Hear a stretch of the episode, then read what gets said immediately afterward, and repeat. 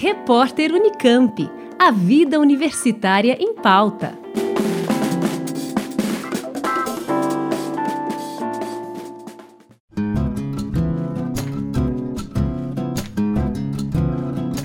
Uma pesquisa realizada no Instituto de Biologia da Unicamp desvendou os mecanismos envolvidos no processo de regeneração da ponta de um dígito amputada em mamíferos. Há um bom tempo, cientistas vêm se dedicando a investigar esse processo, acreditando que aí estaria a chave para a regeneração completa de membros lesionados, como ocorre com as salamandras. Esses anfíbios, quando perdem uma pata ou a ponta do rabo, por exemplo, formam no lugar um conjunto de células indiferenciadas, chamado blastema, que tem a capacidade de recriar todos os tecidos perdidos, originando um membro igual ao que existia no local.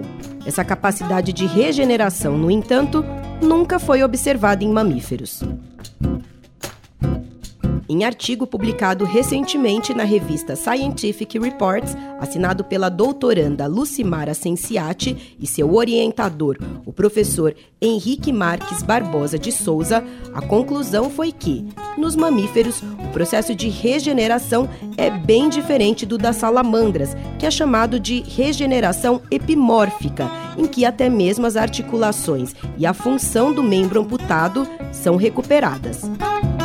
Já na ponta do dígito de mamíferos, o que ocorre, segundo os pesquisadores, é basicamente o crescimento de três tecidos que naturalmente já se regeneram quando danificados: unha, pele e osso.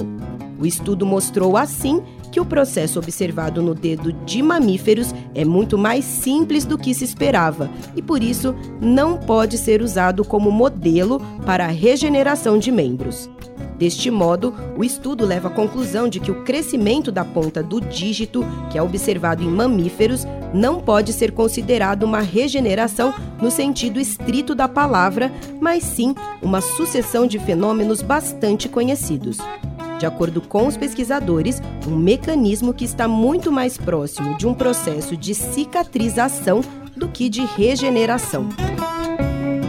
Em estudos anteriores, cientistas já haviam mostrado que a unha é fundamental para o crescimento ósseo após a amputação de dígitos de camundongos, pois induz o que é chamado de crescimento distal no formato pontiagudo, característico da ponta do dedo.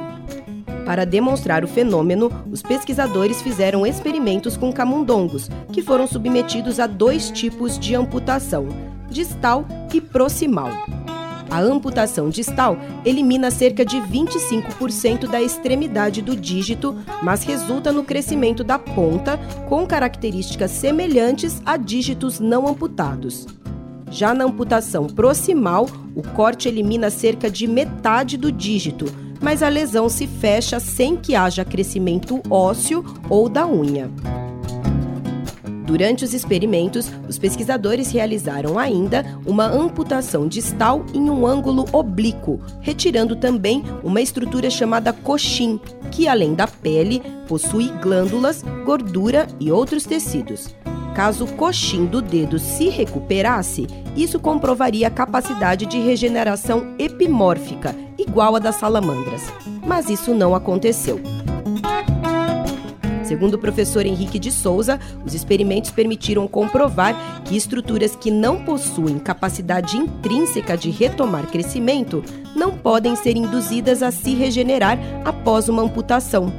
Como exemplo, ele lembra da joanete, que, embora seja um calo ósseo que cresce na articulação, que fica na base do dedão do pé, não é considerado um dedo, pois não possui nem articulação nem unha.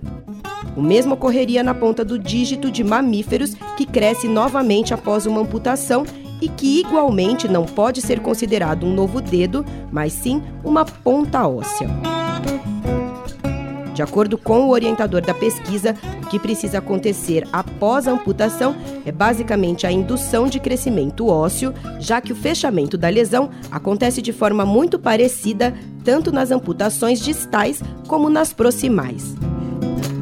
Com as novas conclusões, Os pesquisadores esperam que a chamada regeneração na ponta do dígito passe a ser considerada apenas um modelo de crescimento ósseo.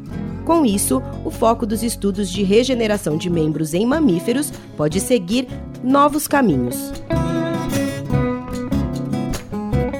Com informações da agência FAPESP, Juliana Franco para o repórter Unicamp. Rádio Unicamp. Música e informação de qualidade.